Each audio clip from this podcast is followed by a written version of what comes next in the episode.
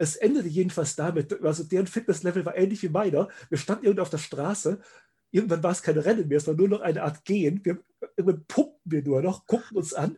Und dann sagte einer von denen, so, Wessi, genug gelaufen, jetzt gehen wir Bier trinken.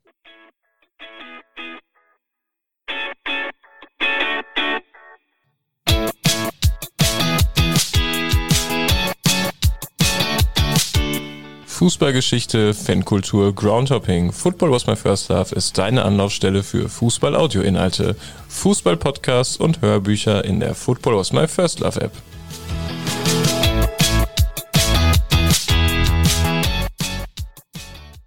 Hallo, hier ist wieder Pini mit der neuen Folge von Football was my first love. In dieser Folge geht es um einen westfälischen Verein, dessen Ground ich damals kurioserweise in der Regionalliga Süd gegen Bayern Amateure gemacht habe. Denkt man gar nicht bei einem westfälischen Verein und äh, ja, war eine recht interessante Ligeneinteilung in der Saison 2001-2002 damals. Es geht nämlich um die Sportfreunde Siegen und mein Gesprächspartner wurde mir als eine Art Mr. Sportfreunde Siegen vorgestellt. ähm, vorher aber einmal mehr der Hinweis auf die Football Was My First Love App mir hat zuletzt das Interview mit Dirk T. bei Kaffeekränzchen mit Schuss besonders gut gefallen. Von Dirk T. gibt es bei uns auch das Buch 2004 eine Bremer Meisterschaft. Das hat er auch schon richtig gut gemacht, finde ich. Aber das Interview war auch äh, mega, wirklich. Hat richtig Spaß gemacht zuzuhören, habe einiges gelernt. Ähm, es geht ja auch viel um die 70er, 80er, 90er, um die Entstehung der Subkulturen. Auch äh, zum Beispiel um den Tod von Adrian Malaika bei dem Spiel gegen Hamburg, ähm, bei dem äh, Dirk damals auch war. Also schon kann man schon einiges lernen über Fangeschichte. Also Daumen hoch an Kollegen Winko von Kaffeekränzchen mit Schuss und von mir die Empfehlung, da mal reinzuhören. Jetzt aber zu den Sportfreunden Siegen. Ja, hallo Mr. Sportfreunde Siegen. Sag doch mal ein paar Sätze zu dir. ja, hallo Pini. Ich heiße Uwe, bin seit 1989 Teil des Sportfreunde-Umfelds arbeite als Bibliothekar an der Universität in Siegen. Das ist also erstmal der Job, den ich mache. Und nebenher mache ich halt eben relativ um und mit den Sportfreunden. Ja, das, also das mit den Mr. Sportfreunde Siegen, da fallen mir noch ein paar andere ein, die ich jetzt eher so nennen würde. Aber tatsächlich ist, Fu ist Fußball und sind die Sportfreunde schon ein fester Bestandteil meines Lebens. Mhm. Wie bist du denn mal zum Fußball gekommen? Wie kommt man als Jugendlicher zum Fußball? Also selber aktiv gespielt habe ich nur in einer Hobbymannschaft. An sich hätte ich sehr viel lieber Handball gespielt. Da reichte mein Talent aber damals nicht wirklich für aus, um in unserer Vereinsmannschaft da wirklich Fuß zu fassen. Ich hatte in der Zeit als Gymnasiast einen Lehrer, der damals Torwart bei den Sportfreunden war. Und dadurch ergab sich halt eben so eine erste Interessenverbindung. Und als damals in den 80er Jahren die Sportfreunde mal wieder so vor dem Absturz ins Nichts standen, da äh, erwachte bei mir so eine Art romantische Ader, von wegen, es kann nicht sein, dass jetzt hier unser lokaler Fußballverein absteigt, da muss man doch irgendwie was tun, da gehe ich halt eben noch mal hin. Also bin ich hingegangen. Mein erstes Spiel war im Jahr 1990 gegen den Namensvetter Sportfreunde Österreich, mhm. heute Sportfreunde Österreich Iserlohn. Mhm. Na, das ist ja gleich ein exklusiver Gegner. Ja gut, also eben zumindest mhm. ein südwestfälischer Rivale, mhm. mit dem wir damals tatsächlich eine Reihe von interessanten Begegnungen hatten und die auch einen richtig schönen Ground hatten. Mhm. Ah ja, ich war da auch mal vor mittlerweile 20 Jahren wahrscheinlich oder so, aber habe ich auch immer noch ganz gut in Erinnerung. Ja, also in Iserlohn bin ich jetzt schon seit vielen Jahren nicht mehr zum Fußball gegangen und überhaupt halt eben, es sind viele Grounds in Südwestfalen mittlerweile ja irgendwie so ein bisschen außer Reichweite geraten, weil mhm. wir eben jetzt dann, ja, wir sind jetzt halt eben in der Oberliga Westfalen und da ist halt eben jetzt mit Meinerzhagen zumindest mal ein weiterer Verein aus Südwestfalen äh, aufgestiegen.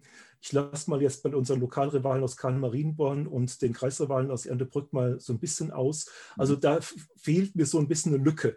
Das geht bei mir im Großen und Ganzen erst so ab dem Märkischen Kreis und dem Ruhrgebiet dann wieder so richtig los. Mhm. Ja, das äh, kann ich mir vorstellen. Wenn ich jetzt mal so auf meine Groundliste gucke, dann äh, klaffen da auch ein paar große Lücken in der Gegend. ähm, erzähl noch ein bisschen was zu deiner Fankarriere. Warst du äh, in Fanclubs in verschiedenen oder hast du einen gegründet äh, oder so? In Fanclubs bin ich eigentlich gar nicht gewesen. Ich bin lange Zeit allein zum Fußball gegangen, habe mich dann irgendwann mehr und mehr Leuten angeschlossen. Das muss man sagen, in den 80er Jahren gab es praktisch keine Sportfreunde-Fanszene. Es gab damals einen FC Bayern-Fanclub, die brachten immer ihre Vereinsfahne mit ins Stadion, FC Bayern München Rekordmeister. Und das war so ein erster Kristallisationspunkt von mhm. Fanszene. Ich habe in meinem, nennen wir es mal etwas hochtrabend persönlichen Archiv, was ich mir im Laufe der Jahre angeeignet habe, mal alte Bilder aus den 90er Jahren hervorgekramt, wo wir etwa 1996 Oberligameister wurden. Und da sieht man auf dem Bild von dem Platz, wo wir damals halt eben, eine Platzstunde gab es damals auch schon, wie das ein Schals hochgereckt wird. Da sieht man 1. FC Kaiserslautern, Schalke 04, Bayern München, da gibt es nicht einen einzigen Sportfreunde-Siegenschal. Ach, das ist ja krass. Ja, zu der Zeit wurde Merchandising in Siegen noch mit Ö geschrieben, was Aha. sich in den Jahren danach auch nicht wesentlich geändert hat. Und fast alle, die damals Fans waren, waren sozusagen nebenberuflich Sportfreunde-Fans. Mhm. Dann ging in erster Linie zu, samstags zu einem Bundesligisten und sonntags, zu der Zeit war der Sonntag noch ein relativ fester Termin für den Amateurfußball, ging man halt eben dazu in Amateurvereinen. Und das war im Vor-Ultra-Zeitalter relativ normal. Ich habe dann mit der Zeit Kontakt vor allen Dingen zu antirassistischen, antifaschistischen Fußballfans gefunden, weil in diesen Zeiten auch die Nazis schon sehr präsent im Stadion waren. Mhm. Und das war ein Umstand, mit dem ich mich gar nicht abfinden konnte und wollte und deswegen dann auch Kontakt zu Gleichgesinnten gesucht habe. So richtig in die Sache eingestiegen bin ich dann mit der mit dem Sportfreunde-Siegen Fanforum, welches ein damaliger Geschäftsstellenmitarbeiter Ende der 90er, Anfang der Nullerjahre ins Leben gerufen hatte, wo ich da sehr aktiv als Onliner gewesen bin. Das Forum habe ich dann sozusagen von, von User zum Mod, zum Admin, zum Domaininhaber übernommen. Das hat mich dann sozusagen medial irgendwo in den Fokus gerückt und als um die Zeit, um den Zweitliga-Aufstieg herum, das Fanprojekt Sportfreunde Siegen gegründet wurde, wurde ich damals zuerst kommissarischer Leiter und dann halt eben lange Zeit hauptamtlicher Leiter, bis ich dann 19, 2009 Fanbeauftragter geworden bin. Mhm. Und das war dann hauptamtlich auch Fanbeauftragter? Oder das Nein, das war so? nie hauptamtlich. Also in Siegen hat es niemals ein, ist es über Ehrenamt niemals hinausgegangen. Mhm. Wir haben damals Konzepte erstellt, für die Umwandlung in eine hauptamtliche Trägerschaft. Aber das hatte sich dann mit Abstieg und Insolvenz relativ schnell erledigt. Und ich glaube, dass viele potenzielle Träger und Geldgeber auch vergleichsweise erleichtert waren, dass sie nicht auch noch ihre Etats auf uns mit aufteilen mussten. Hm. Ja, kann ich mir vorstellen.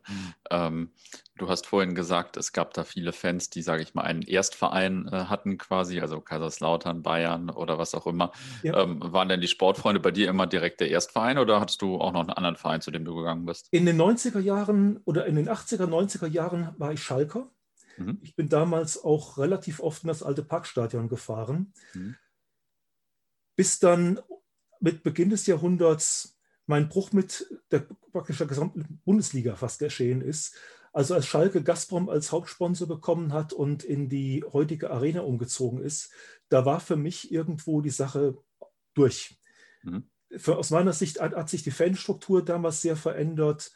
Und das, was mich damals halt eben an der Bundesliga noch gereizt hat, das verlor für mich den Reiz. Ich bin zwar heute immer noch Mitglied der Schalker Faninitiative und beziehe damit halt eben so, wenn es dann erscheint, das Schalke unser, aber seit 2002 bin ich zu keinem einzigen Erstligaspiel mehr in Deutschland gegangen. Hm, und mittlerweile, gerade so in den letzten Jahren, fühlst du dich wahrscheinlich auch sehr bestätigt darin, oder? Also, äh, das hat sich ja schon nochmal viel krasser entwickelt als damals, finde ich. Das kannst du wahrscheinlich besser beurteilen als mhm. Fan eines Erstligisten. Ich persönlich habe inzwischen relativ viel Distanz zum Profifußball aufgebaut. Mhm. Allerdings muss ich sagen, wenn man über Jahre hinweg Amateur-Oberliga Westfalen fährt, dann braucht man ab und an auch mal ein sportliches Highlight. Also wenn ich mal zum Hoppen unterwegs bin, dann suche ich mir auch ab und an mal eine Europapokalpartie aus.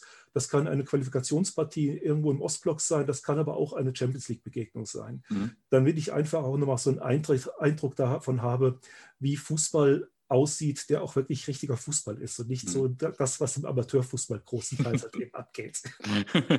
Ja, kann ich äh, nachvollziehen. Aber tatsächlich, ansonsten ist bei mir da eine relativ große Distanz entstanden und ich vermisse die Bundesliga auch nicht. Wenn ich mal was höherklassiges gucken will. Meine Freundin lebt in Bochum 20 Minuten vom Ruhrstadion entfernt, also 20 Minuten zu Fuß vom Ruhrstadion. Und wenn da ab und an mal ein interessanter Gegner vorbeikommt, weiß ich, wie der 1. FC Magdeburg oder die Wilde Horde aus Köln oder sowas, da gucke ich aber schon fast mehr halt eben auch auf die Fanszenen als auch natürlich auch auf das, was auf dem Platz passiert. Aber da habe ich zumindest für mich eines der schönsten deutschen Stadien in fußläufiger Reichweite am Wochenende. Und das reicht mir. Mhm. Erstligastadien, ich brauche sie nicht. Mhm. Ja, Ruhrstadion ist natürlich dann, äh, ist natürlich schon wirklich, hat sich gut getroffen dann.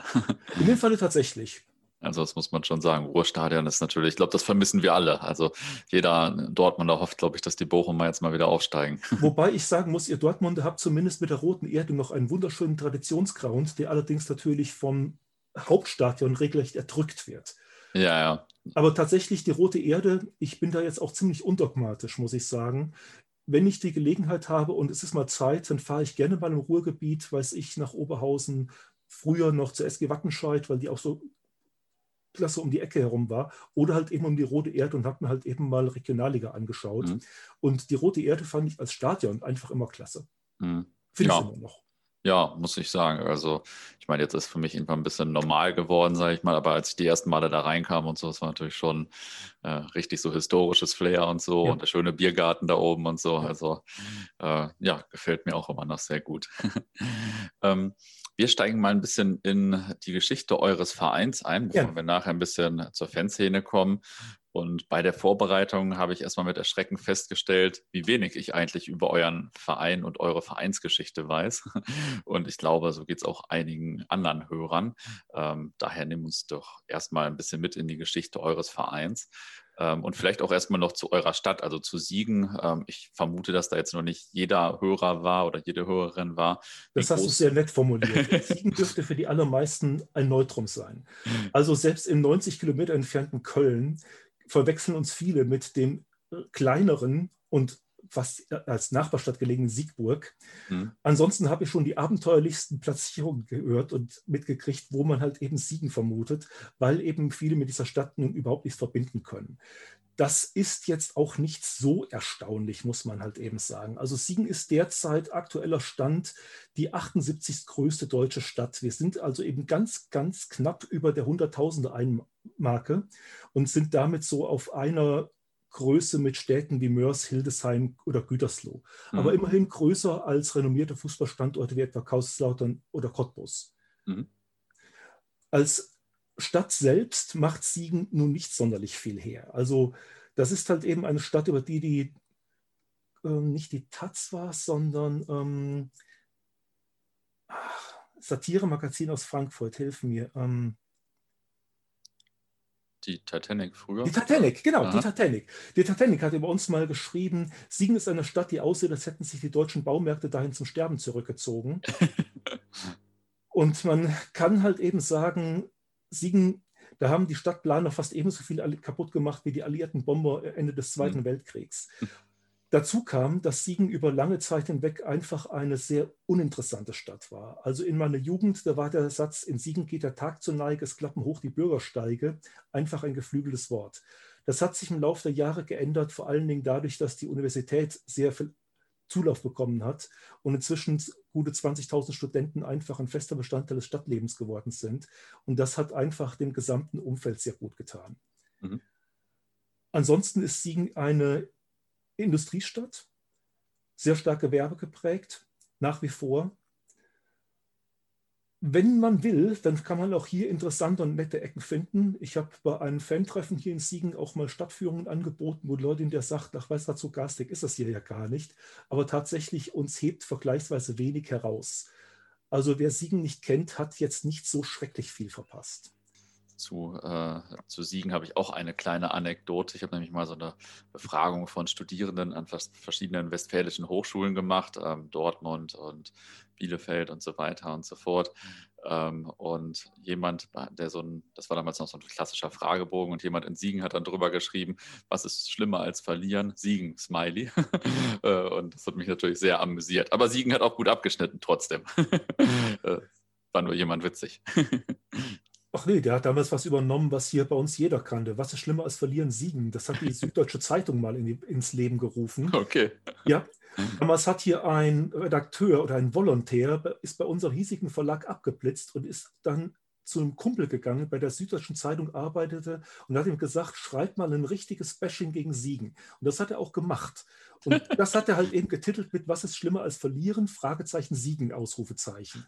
Und das hab, haben wir bei uns natürlich irgendwann, am Anfang waren alle empört und irgendwann was fast nach Markenzeichen. ja, ist ja auch eigentlich ganz lustig. Ich sag mal, ich komme ja aus Bielefeld, wo äh, die Stadt hauptsächlich bekannt ist für die Bielefeld-Verschwörung und dann vielleicht noch für Arminia und Dr. Oetker. Also ist so ein Mythos natürlich schon ganz lustig. Ja. ähm, vielleicht noch ein bisschen zur Frühgeschichte eures Vereins. Ähm, sagt doch mal ein paar Sätze Sätze zur Gründung oder zum Gründungsumfeld? Wie ist das damals passiert? Also an und für sich sind die Sportfreunde Siegen von 1899 erst im Jahr 1923 durch eine Fusion entstanden. Vorher war es der, die Fußballabteilung des FC Jan Siegen, die 1899 gegründet worden ist und damals dann erst einmal an der Oberliga, also der, der Fußball, Oberhessen sich angemeldet hat, weil zu der Zeitpunkt die Ligen waren noch gar nicht wirklich austariert. Die haben sich dann, wie gesagt, im Jahr 1923 mit einem anderen Verein zusammengetan, dem Sportverein 07 Siegen und sich dann eben mit Bezug auf das Gründungsjahr der, dieser Fußballabteilung dann Sportfreunde Siegen von 1899 genannt. Mhm. Man war ab da dann auch ein fester Bestandteil des westfälischen Fußballs. Für die sogenannte Gauliga konnte man sich nicht qualifizieren man hat sich zwar mehrfach in, dem, in der Bezirksklasse, oh, da müsste ich jetzt auch wieder überlegen, wie die, damals diese Klasseneinteilung war. Arnsberg halt eben, hat man mehrfach gut abgeschnitten, aber in den Entscheidungsspielen, die ausgetragen worden sind, ist man eigentlich immer gescheitert. Die erfolgreiche Zeit war dann halt eben vor allen Dingen, also es gab schon halt eben relativ erfolgreiche Zeiten vor dem Krieg auf regionaler Ebene, aber eben nie so, dass man jetzt mal wirklich mal richtig ganz oben mit dabei gewesen wäre. Nach dem Zweiten Weltkrieg hat man sich dann mehrfach auch lokal durchsetzen können. Es, man war für lange Jahre drittklassig und dann Anfang der 60er Jahre, als dann auch die damalige Regionalliga, zu der Zeit gab es ja noch keine zweite Bundesliga gegründet wurde, war man Gründungsmitglied. Mhm. Man war aber, und das ist halt eben auch so ein Markenzeichen für Siegen, immer wieder so eine Fahrstuhlmannschaft. Wenn man drei, vier erfolgreiche Jahre hatte, gab es dann mit Ansage auch direkt wieder mehrere Jahre in unterklassiger Zeit, wo man dann wieder hochkam und wieder runterpendelte. Anfang der 70er Jahre, das war so die Glanzzeit, die die älteren Fans, die ich dann persönlich kenne, dann so miterlebt mhm. haben.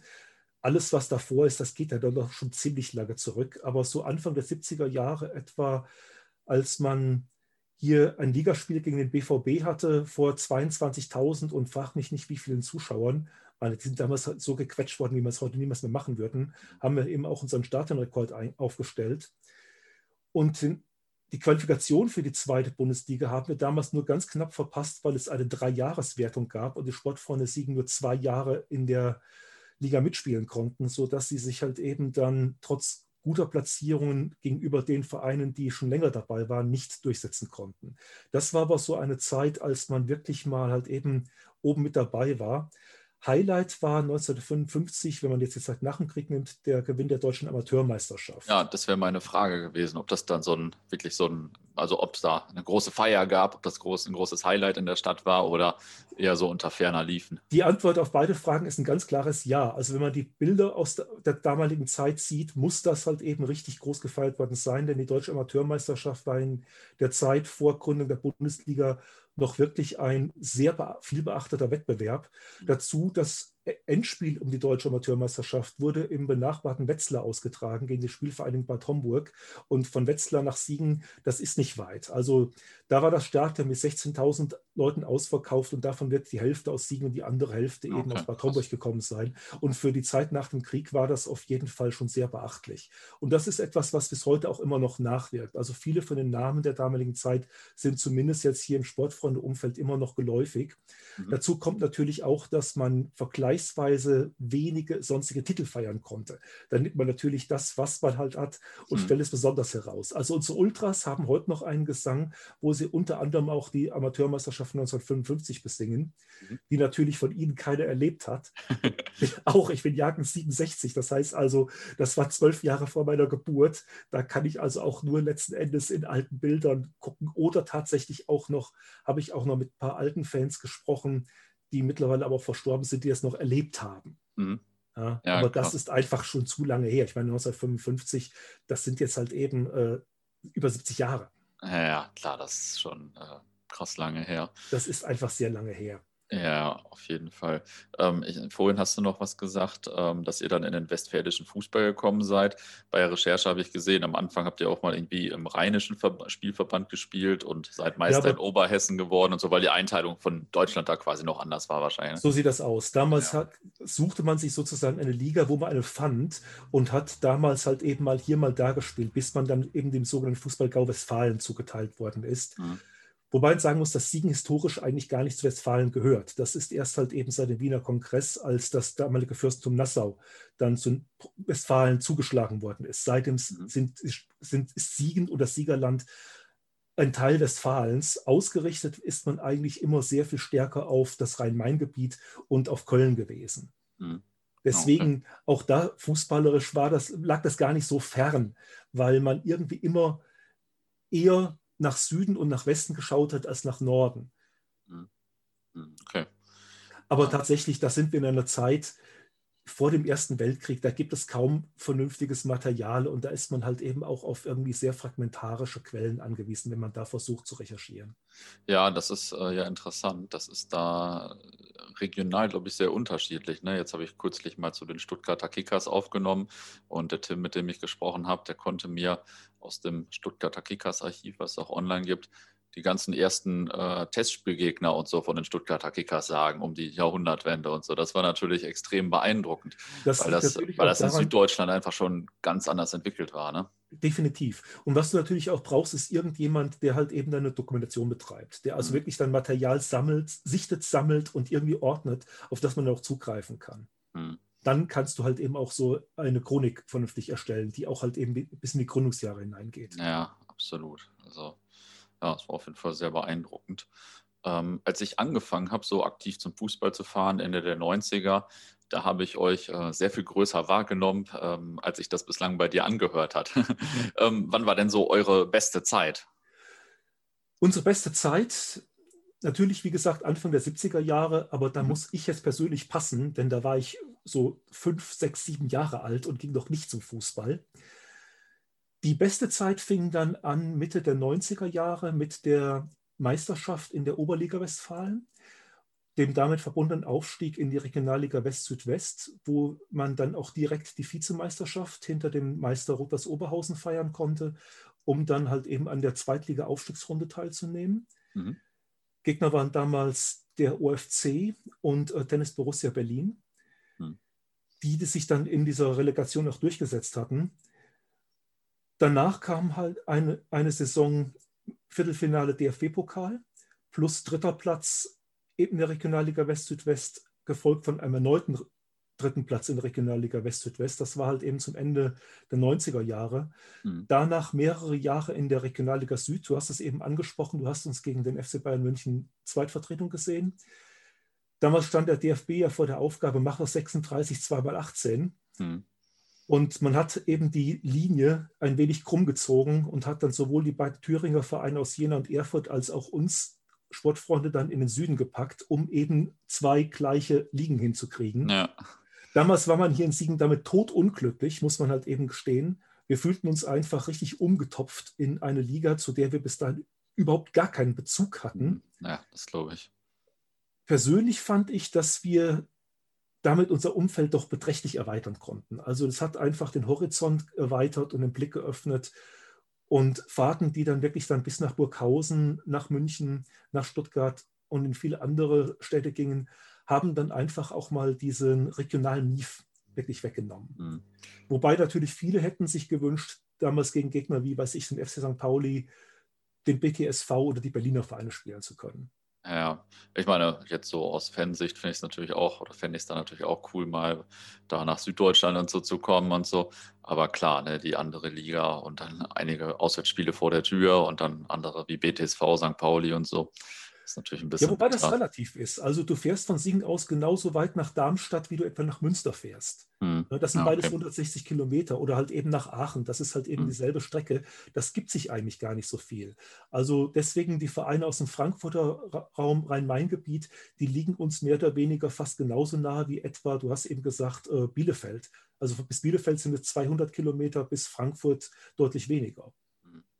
Ich habe noch ein paar Fragen zu den, äh, zu den 90er Jahren, ähm, bevor wir gleich noch ein bisschen weitergehen. Also vielleicht erstmal zum ähm, Aufstieg 1997 vor, vor dem Hasper SV übrigens. Ähm, auch so ein, irgendwie ein Verein, den ich mag, obwohl der jetzt ja quasi gar nicht mehr relevant ist. Ähm, erzähl mal ein bisschen aus der Oberligasaison. Ähm, ihr hattet da ja auch verschiedene Zweitvertretungen als Gegner, also wo jetzt so in Dortmund und Schalke und so, so langsam, glaube ich, sich so eine Amateur-Fanszene entwickelte und so. Erzähl mal ein bisschen und, und wie war das am Ende mit dem Aufstieg? War das, wart ihr mega glücklich? Wie war das so? Natürlich waren wir mega glücklich. Also du hast jetzt den BVB angesprochen. Wir hatten ein Spiel gegen BVB 2, was damals mit 1500 Zuschauern für Oberliga-Verhältnisse schon richtig gut besucht war. Mhm. Und was halt eben so als ein echtes Highlight in der Hinrunde schon wahrgenommen worden ist. Die Rückrunde habe ich noch ganz gute Erinnerungen, denn da haben wir nicht in der Roten Erde gegen BVB 2 gespielt, sondern auf dem Mendesportplatz, mhm. den ich damals erst aber suchen musste. Ich musste nach der Arbeit mit dem Zug da anreisen und musste mich erst mal durchfragen, wo um Gottes Willen ist der Fredebaumpark und der Mendesportplatz? Ja. Was dann dazu führte, dass ich halt erst zum Ende des Spiels so die letzten 20 Minuten noch miterlebt habe, aber immerhin dann auch miterleben durfte, wie unser damaliger Spielmacher einen 2 zu 1 Siegtreffer durch einen wunderschönen Freistoß ins, in den Winkel erzielte. Das war natürlich sehr cool, aber so eine richtige Amateurszene habe ich damals zumindest beim BVB wenig wahrgenommen.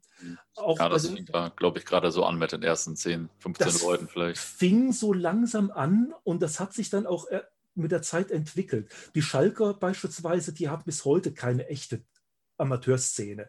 Also mhm. wenn wir gegen die Schalker etwa in der äh, Mondscheinpalast Arena angetreten sind, dann war da Family and Friends, weil die mhm. UGE geht nicht zu der Zweitvertretung, solange die außerhalb von Gelsenkirchen spielt und ansonsten nimmt das irgendwie keiner so richtig wahr.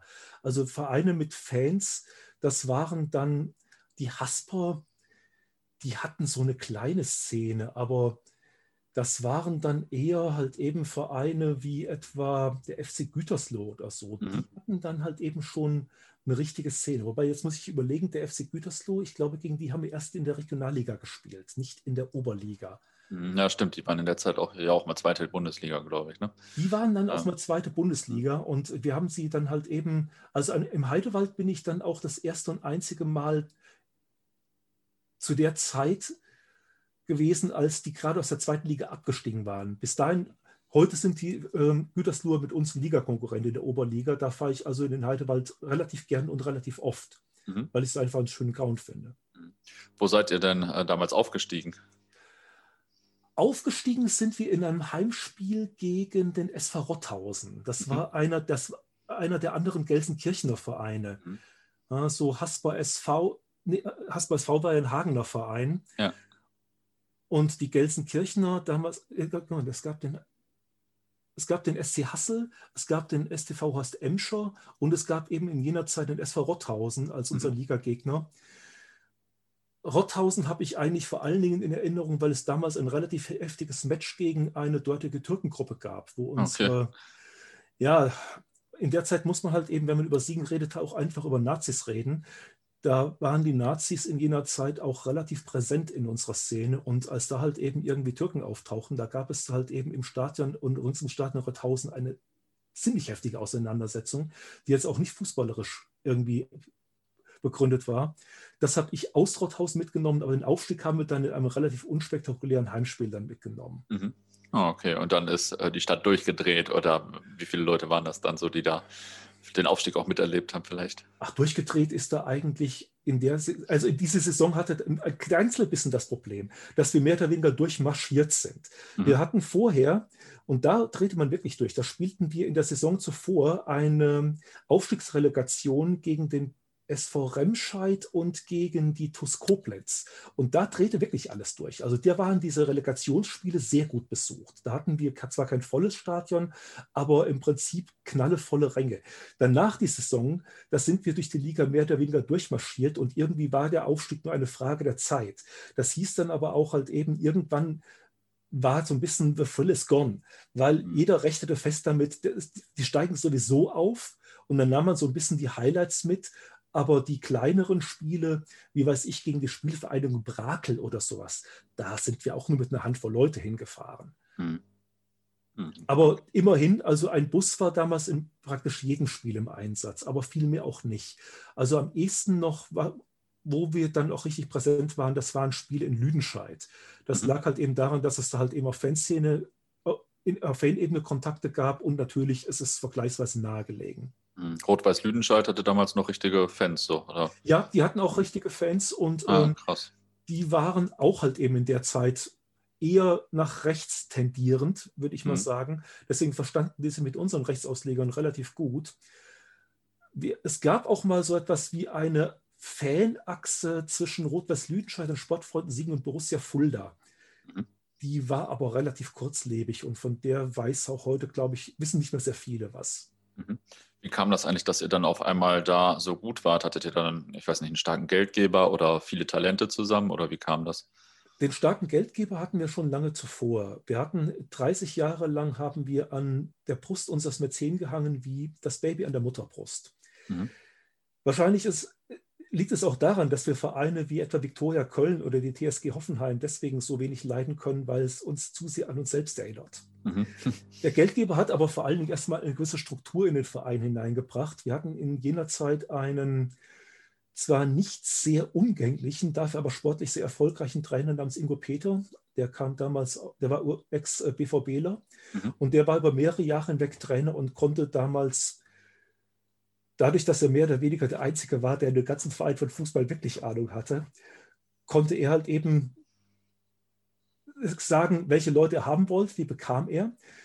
Wir hatten in jener Zeit vor allen Dingen eine ganze Reihe sehr guter Osteuropäer und Südosteuropäer, mit denen wir dann auch eine vergleichsweise günstige Mannschaft aufstellen konnten, die sich dann auch sportlich wirklich gut behaupten konnte und die auch einfach einen guten Fußball spielte, schon in der Oberliga einen guten Fußball spielte.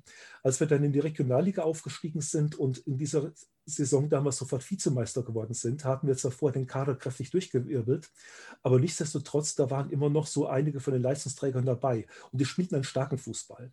Fußballerisch würde ich sagen, war die Mannschaft, die Ende der 90er Jahre hier gespielt hat, sogar besser als jene, die sich dann 2004 für die zweite Liga qualifiziert hat. Mhm.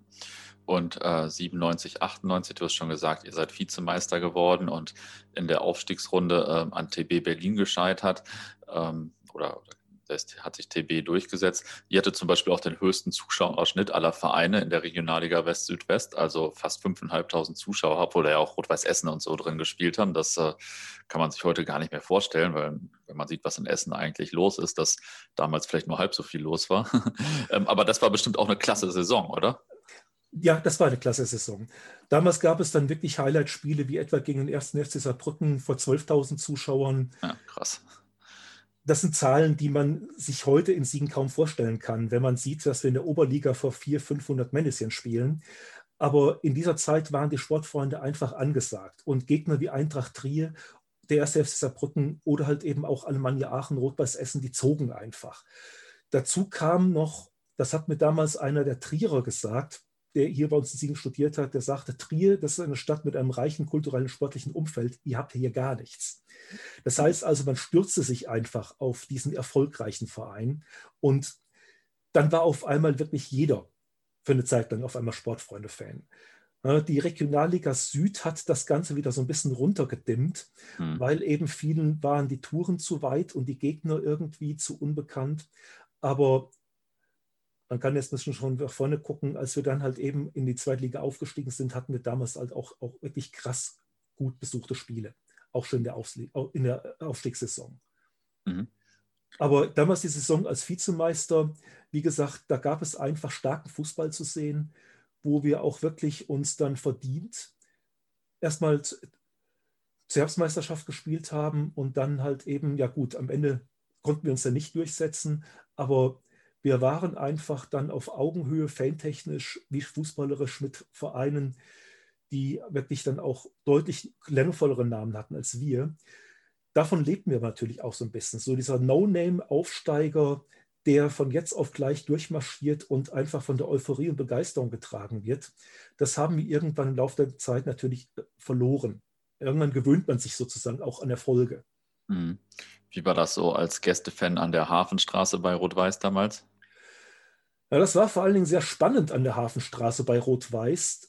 Das war ja nur eine Zeit, wo es bei Rot-Weiß durchaus noch vorkommen konnte, dass halt eben mal der Bus von einer Fangruppe umgekippt worden ist. Das sehe ich heute noch halt eben, als wir den Gästeblock verließen und dann halt eben die Essener oben auf der Dammkrone da halt eben aufgestellt waren, wie im mhm. Prinzip die Indianer im Western. Die Cops haben uns damals relativ gut abgeschirmt, sodass es dann halt eben zu keinen größeren Auseinandersetzungen gekommen ist. Aber Rot-Weiß war auf jeden Fall immer ein Verein, wo man damals echt aufpassen musste, hm. mit wem man da zu tun hatte. Wir haben damals an der Hafenstraße ein Spiel gespielt, das haben wir 3 zu 4 verloren. Eine ganz krasse Partie, wo wirklich auch eine Begeisterung auf den Rängen war, die ich als deutlich besser und größer empfand. Und zwar bei beiden Fanlagern, muss ich dazu sagen, mhm. als teilweise später bei vielen Zweitliga-Begegnungen. Hm. Ja, ich fragte, weil ich das ja auch noch so von meinen ersten Rot-Weiß-Besuchen kenne, dass dieser Hügel vor dem, oder dieser, äh, ja, dieser Hügel da vor dem Gästeblock nach, nach dem Spiel immer gut gefüllt war und so ja. weiter. Ich war aber nie oder ja, wenig Gästefan in der Zeit. Von daher ja, ganz interessant zu hören. Hast du noch andere Spiele aus der Saison irgendwie besonders in Erinnerung, ob jetzt sportlich oder aus fantechnischer Sicht? Sportlich habe ich vor allen Dingen ein Spiel gegen Preußen Münster in hervorragender Erinnerung. Das war in der Rückrunde, wo wir gegen den SC Preußen 4 zu 2 gewonnen haben und wo wir einfach eine solche Klasseleistung spielten, dass wenn man einfach jetzt auch Spaß am Fußball selbst hat und nicht einfach nur halt eben auf das Ergebnis guckt oder auf das guckt, was, die, was jetzt gerade in den Blöcken passiert, dann war das eine Partie zum Genießen, die wirklich einfach Spaß gemacht hat. Also die man angucken konnte und sagen konnte, yo, geiler Fußball.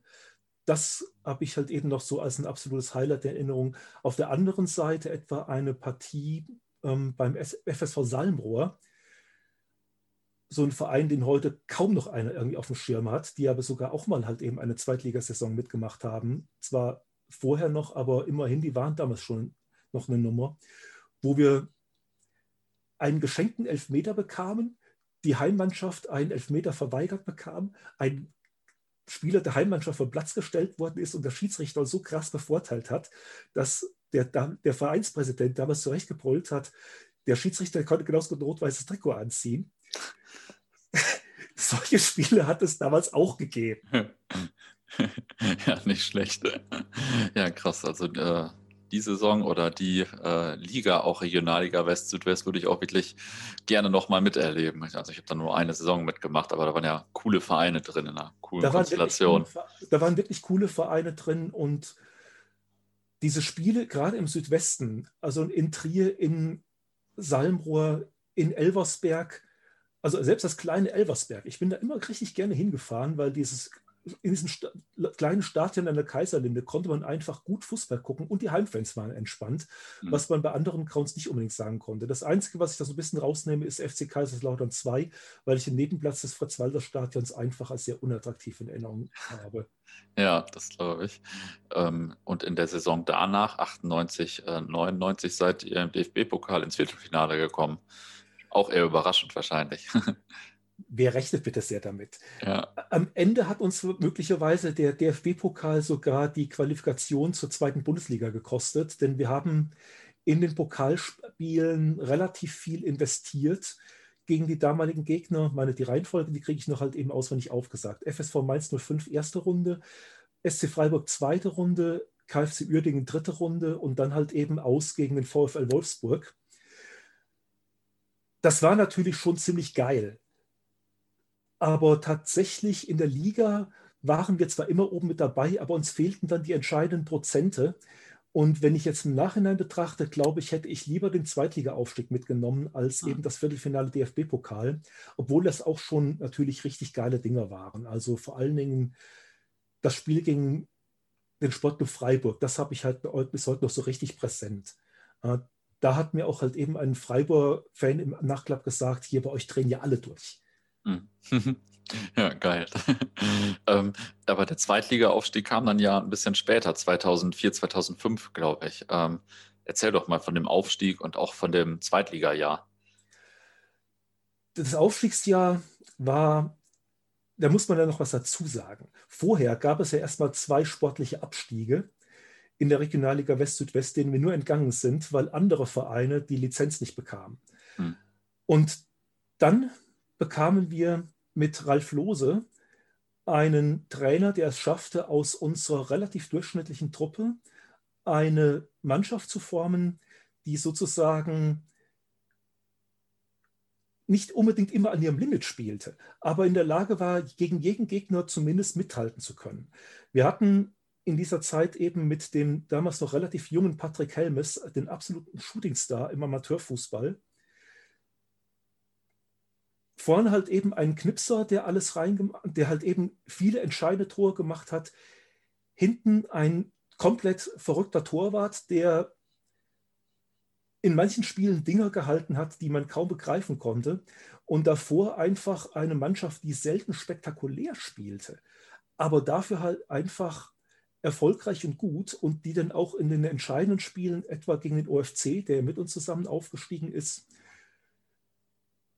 dann auch wirklich gegenhalten konnte. Und dadurch konnten wir dann einfach Vereine wie die TSG Hoffenheim und den FC Augsburg und den FC SVW in Wiesbaden hinter uns lassen. Hm. Das sind natürlich Vereine, eine zwei davon spielen in der ersten Liga, die Hoffenheimer im Europapokal, gut, jetzt gerade nicht mehr, aber dass die halt eben sich mal hinter uns einsortieren mussten. Das kommt einem heute komplett unwirklich vor. Ja, das glaube ich.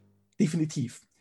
Das absolute Mega-Highlight war natürlich das Entscheidungsspiel in Darmstadt, als wir halt eben parallel antraten mit äh, dem FC Augsburg. Wir gewannen unser Spiel bei den Lilien mit 3 zu 2 und parallel führte lange Zeit halt eben der SV, SVA gegen, gegen den SSV Jan Regensburg mit 1 zu 0. Und dann haben die Regensburger das Ding halt eben in der Schlussphase gedreht. Und wir standen einfach im Block und bekamen alle zwei Minuten, schrie irgendeiner einen falschen Spielstand hindurch, bis ich irgendwann auf den Platz guckte und sah unseren sportlichen Leiter plötzlich sein Smartphone wegschmeißen, oder damals wird es noch ein Handy gewesen sein, und, zu, und in Richtung Mittelkreis zu den Spielern rennen. Und da war mir klar, ey, wir haben es gepackt. Hm. Und was danach kam, war einfach pure Ekstase.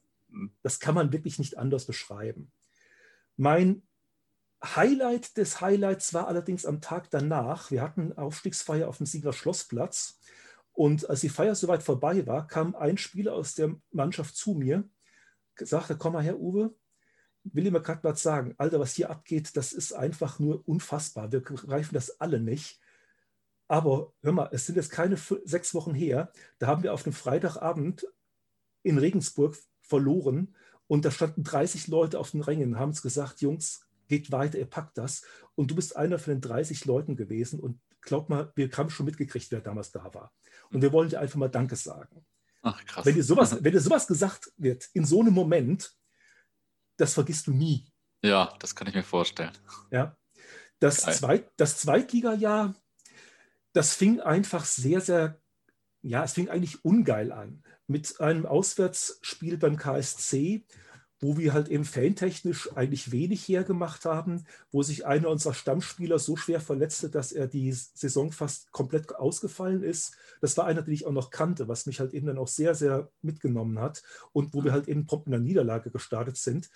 Das treten wir dann halt eben mit einem Heimsieg gegen die Spielvereinigung Unterhaching wo halt eben schon die Leute, die im Stadion waren, komplett eskalierten. Und dann kam für mich ein erstes großes Highlight auswärts in Saarbrücken. Es fing schon damit an, dass wir vorher angereist sind, wir uns mit Fans der Mollstock getroffen haben, in einen Metal-Club gegangen sind und erstmal eine ganze Nacht an Party gemacht haben mit den Saarbrückern. Am nächsten Tag dann im Lupa. Wir gewannen 3 zu 0 und ich guckte irgendwann halt eben auf die Tribüne und fand uns nicht. Ich dachte, wo sind wir denn? Weil ich habe einfach nicht auf Position 1 geguckt, wir waren tatsächlich für, einen, für anderthalb Tage waren wir Tabellenführer in der zweiten Liga. Bis dann halt eben am Montag, im Montagsspiel hat uns dann der TSV 1860 abgelöst und dann wurden wir halt eben irgendwann eingereiht. Mhm. Äh, am Ende natürlich dann sind wir als Tabellenletzter abgestiegen, aber die Hinrunde, die hat da einfach mal ein paar richtig geile Dinge rausgehauen. Hm. Das Spiel, was natürlich jetzt in erster Linie einem einfällt, das ist das Heimspiel gegen den VfL Bochum gewesen, die als ungeschlagener Tabellenführer zu uns ins Leinbachstadion kamen, die Gästekurve komplett voll machten. Das Stadion habe ich auch das erste und einzige wirklich richtig ausverkauft gesehen. Wir hatten noch ein Pokalspiel gegen die SGE, da wird es im Prinzip auch ausverkauft gewesen sein, da hat man einfach noch ein bisschen mehr Platz gelassen, auch um mhm. Puffer halt eben zu haben. Und da haben wir einfach den VfL mit 3 zu 0 geschlagen. Und eben der Spieler, der, von dem ich eben gesprochen hatte, machte in dem Spiel zwei Buden, was den selber in komplette Ekstase versetzt hat. Wir kannten uns von der Uni und der hat dieses Spiel nie vergessen und wir alle nicht.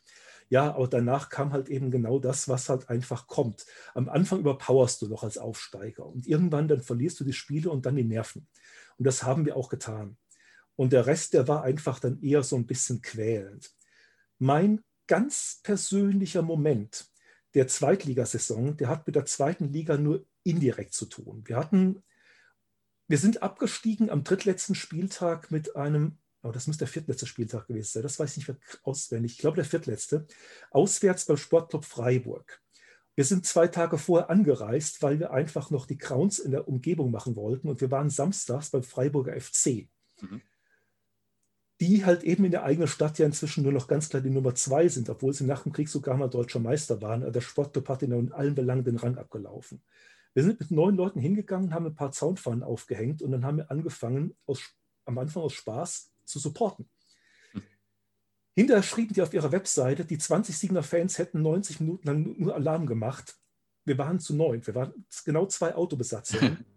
und die Fan, die Mannschaft kam nachher zu uns und sagte, ey, das ist so geil, das kennen wir gar nicht. Also ich kriege hm. dieses, ich krieg dieses Badisch natürlich jetzt halt eben nicht so mhm. richtig drauf.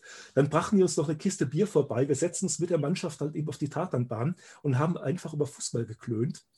Das war aus meiner Sicht tausendmal geiler, als am Tag danach ein 2 zu 2 gegen den Sportclub zu spielen, mhm.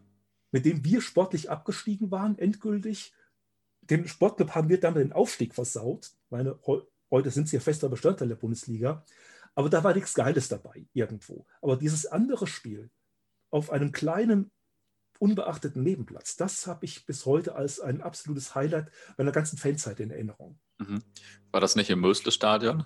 Nein, das war eben nicht im Mösle-Stadion. Ach, okay, das ist ärgerlich. Das Mösle-Stadion habe ich auch noch gemacht. Und zwar am Sonntagmorgen Aha. beim Spiel der A-Jugend des äh, Sportclub gegen den 1. FC Nürnberg. Ah, okay. Das andere, denn äh, der Freiburger FC ist insolvent gegangen und musste das Mösle-Stadion an den Sportclub verkaufen. Und die haben dann ihr Jugendleistungszentrum da reingesetzt. Die mhm. selber sind heute nur noch zu Gast auf dem Platz eines, äh, eines Kreisligisten. Ah, okay. Ah, krass. Ich dachte, die hätten damals noch gespielt. Interessant. Ähm, in der zweiten Liga war auch Billy Rayner bei euch, oder? Ja, da war Billy Rayner bei uns und Billy Rayner war einer dieser ganz großen Irrtümer, die wir als Verein eben auch begangen haben. Als Billy Rayner zu uns kam, da waren natürlich alle erstmal so von wegen, boah, Billy Rayner kommt, Billy Rayner mhm. kommt.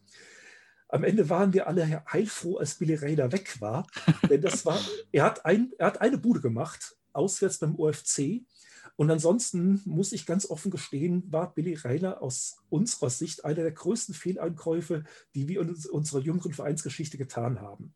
Mhm.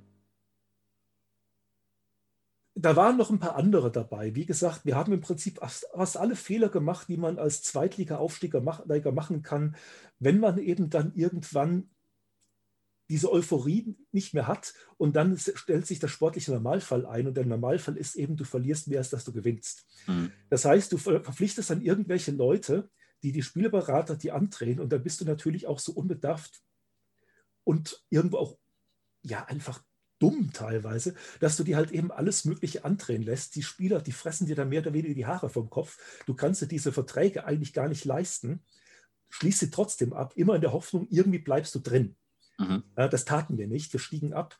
Und in der Saison darauf wären wir fast nochmal abgestiegen und haben uns erst halt eben in der letzten halben Stunde des letzten Spiels noch so eben vor dem direkten äh, Abstieg aus der dritten Liga retten können, mhm. weil uns einfach die Nummer einfach zu groß geworden ist. Ja.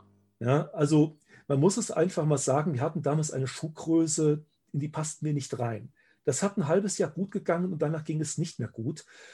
Für mich persönlich war allerdings Billy Rayner gar nicht mal so sehr das Problem. Das Problem war eher, dass wir eben dann unseren aus meiner Sicht sehr guten Trainer Ralf Kotschan gekickt haben nach einem 0 zu 4 gegen den 1. FC Saarbrücken und danach erstmal eine sinnlose Posse um Werner Lorand hatten, hm. der angeblich zu uns kommen sollte, der aber wahrscheinlich nur seinen Marktwert steigern wollte, indem er so getan hat, als würde er mit uns reden. Und wir holten damals Hannes Bongartz, Aha. der schon im Ruhestand war, mehr oder weniger von der Trabrennbahn hier nach Siegen. Und das war auch ein kompletter Irrtum. Also das hätten wir uns auch einfach schenken können, denn ich glaube, wir haben die ersten Spiele mit dem erst dann gewonnen, als wir sportlich im Prinzip schon wirklich bis ans Tabellenende durchgereicht waren. Mhm. Und ja, eben eine Mannschaft, die dann auch die Euphorie verloren hat, ein Umfeld, das ebenfalls die Euphorie verloren hat. Es war dann irgendwann auch nicht mehr cool, zu den Sportfreunden zu gehen und sie, denen zuzugucken, wie sie verlieren. Hm. Ja, danach folgte dann ja auch eine ziemliche Talfahrt, sage ich mal. Also äh, ich habe hier aufgeschrieben 2008 Insolvenz und Start in der fünfklassigen NRW-Liga, äh, was dann ja schon wahrscheinlich wirklich sehr viel weniger glamourös war, sage ich mal. Auch diverse Auf- und Abstiege danach. Ähm, hast du da einige Erfolge oder vor allem Misserfolge aus der Zeit besonders in Erinnerung vielleicht? Tatsächlich, mein persönliches Spiel Nummer eins war in der NRW-Liga. Also die ganzen anderen Spiele, die sind alle sehr geil gewesen. Aber wenn ich mal halt eben jetzt so diese ganzen vielen Jahre zurückgucke und denk, denke mir, welches Spiel hast du gesehen, was wirklich auch im Himmel hätte stattfinden können, dann war das in der NRW-Liga und zwar in unserer Aufstiegssaison, als wir auswärts beim direkten Konkurrenten KfC Uerding gespielt haben. Freitagsabends Krotenburg, wir mit einem mega Auswärtsmob dabei, die Krefelder auch halt eben gut motiviert apropos motiviert. Ich glaube, an dem Abend waren die Ka Kategorie C-Fans vom, vom, vom, kompletten Niederrhein halt eben da halt eben mhm. in Rotenburg versammelt. Es knallte und brannte an allen Ecken und Enden. Als das Spiel losging, haben wir erst einmal eine richtig gute Pyro-Show gezeigt, wo unser Vorstand, der auf der Haupttribüne saß, dann das saß und sagte, ja, das kostet uns jetzt ein paar hundert Euro, aber weißt du, sieht schon geil aus, oder? und dann, Moment ja, und dann eben in der Schlussphase ein Tor durch eine, einen unserer Verteidiger und der Rest, der war einfach nur wirklich pure Orgasmus. Hm. Also selbst unsere Ultras haben irgendwann nicht mehr auf den Kapo gehört und lebten einfach nur noch die totale Emotion. Und diese zehn Minuten in Krefeld, die würde ich mal sagen, die sind für mich einfach mal ganz, ganz oben. Mhm. Sogar mehr noch als halt eben zweite Liga, dritte Liga und vieles andere mehr, weil das würde ich sagen, das war einer dieser absoluten Höhepunkte, die mehr brauche ich nicht. Ja, sehr gut. Äh, krass. Ähm, wenn, du, wenn du natürlich was über schlechten Fußball und miese Stimmung hören willst, dann könnte ich dir halt eben jetzt halt eben eine solche Anzahl von Spielen aufzählen, dass wir halt eben noch morgen früh hier sitzen könnten. Denn tatsächlich in der Oberliga siehst du im Großen und Ganzen mehr Kackfußball als guten Fußball. Wenn ich halt eben so ein Spiel, also 0 zu 6 bei, äh, beim SV Speldorf, das ist ein Verein aus Mülheim äh, an der Ruhr, da würde ich mal sagen, das ist so das Spiel, wo ich denke, tiefer kannst du halt eben kaum noch fallen. Damals stand mhm. unsere Sektion SV draußen und ähm, die Bereitschaftskorps, die das Spiel absicherten, die wurden abgezogen zu einem Nazi-Aufmarsch in Duisburg. Und als die gehen sollten, sagte, das habe ich halt eben, ich bin selber nicht bei der SECSV gewesen, habe ich nur erzählt bekommen, Leute, ich kann doch hier nicht weggehen. So ein Torwart sehe ich im ganzen Leben nie mehr wieder. oh Mann. In diesem Spiel lief unser Präsident zum Trainer an die Trainerbank und brüllte den an, wenn der halt eben nicht sofort ausgewechselt wird, dann schmeiße ich alle Brocken hin. Direkt daneben stand der Reporter von Radio Siegel mit eingeschaltetem Mikrofon und erlebte natürlich jetzt seinen absoluten Mega-Moment, dass er diesen O-Ton einfangen konnte. Aber da zu stehen und zu sehen, wie man gegen einen Gegner wie den SV Speldorf, die nur noch alles andere als einen starken Ball spielten, komplett untergeht, das geht schon richtig an den Nerven. Ja, das kann ich mir vorstellen. Später, das war aber dann halt eben schon in der Regionalliga West, da kam mal einer unserer Trainer zu uns und fragte uns nach einem 0 zu 7 gegen Alemannia Aachen, ist das jetzt das Schlimmste, was einem als Fan passieren kann? Da habe ich gesagt, nee, 0 zu 7 gegen den besseren Gegner kann ich besser mitleben als mit einem 0 zu 1 gegen den FC Krai, die absoluten Bumsfußball spielen und wir sind noch schlechter. und verlieren verdient gegen die. Das, das fuckt mich richtig ab. Hm. Hm. Ja, da hast du auf jeden Fall schon einiges erlebt in der Zeit. Krass. Ähm, was mir noch aufgefallen ist, ich habe gelesen, 2012 äh, wurde eure erste Mannschaft in eine GmbH ausgegliedert. Ähm, soweit vielleicht normal mittlerweile, aber 2015 wurde sie auch wieder eingegliedert in den Verein, wenn ich das richtig gelesen habe. Was wir halt eben in diesen ganzen Jahren als Verein uns halt eben an Späßchen erlaubt haben, das treibt einen als Fan teilweise echt an Grenzen die GmbH wurde mehr oder weniger aufgelöst, weil keiner mehr so richtig Interesse da hatte, die weiterzuführen. Und man hat das Ding dann einfach wieder in den Gesamtverein hineingenommen.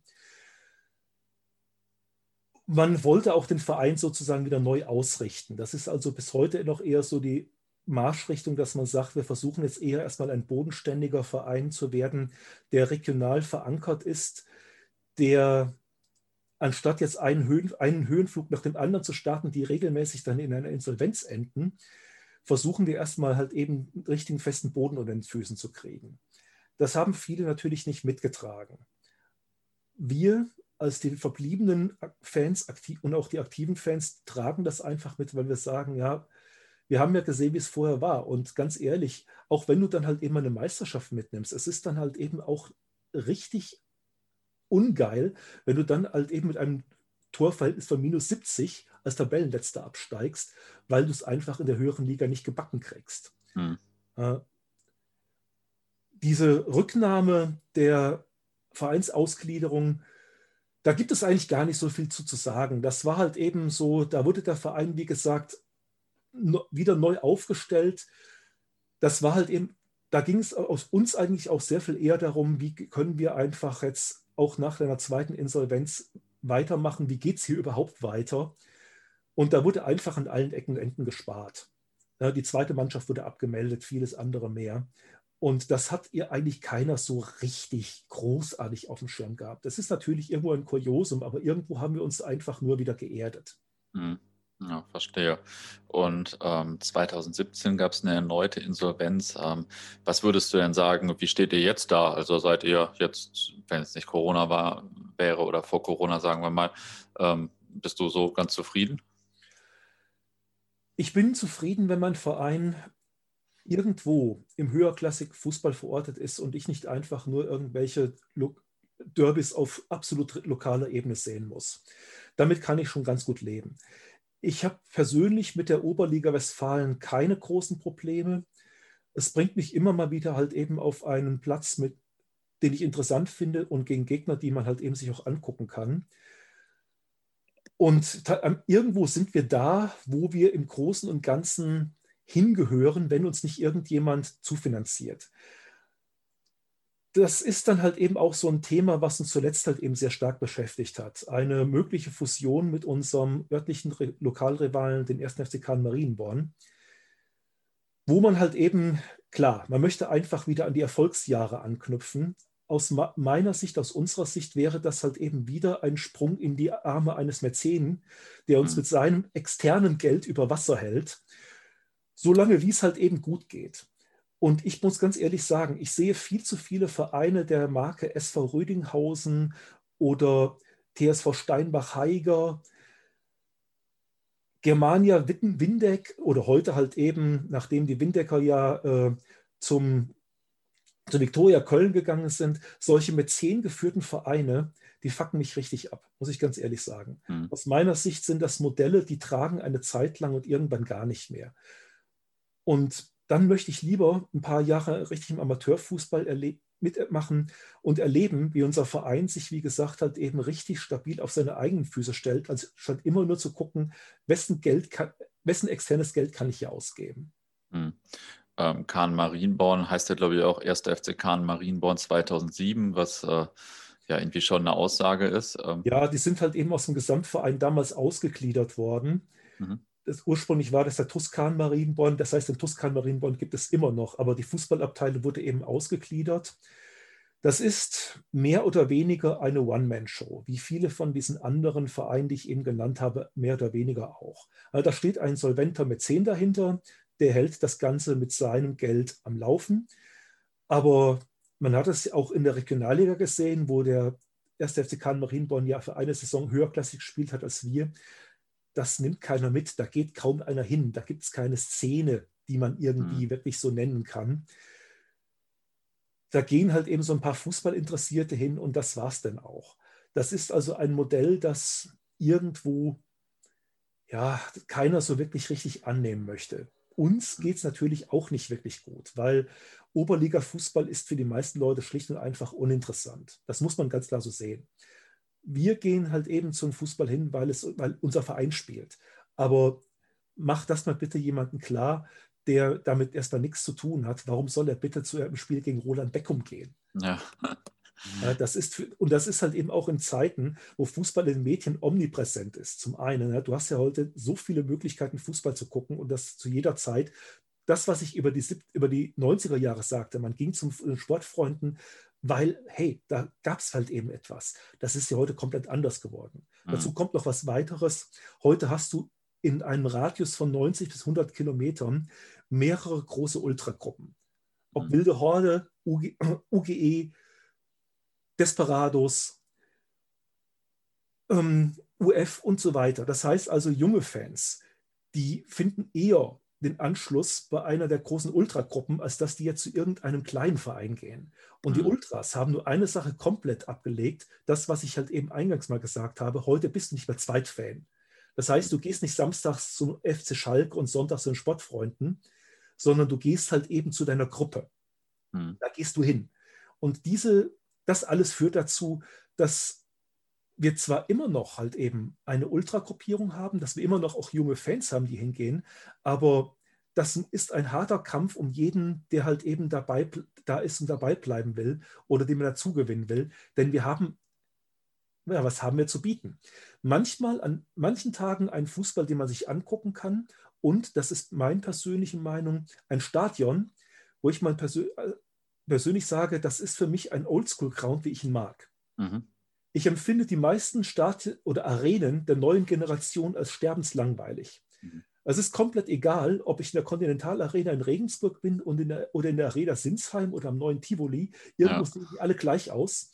Ja. Und das sind einfach aus meiner Sicht seelenlose Dinge.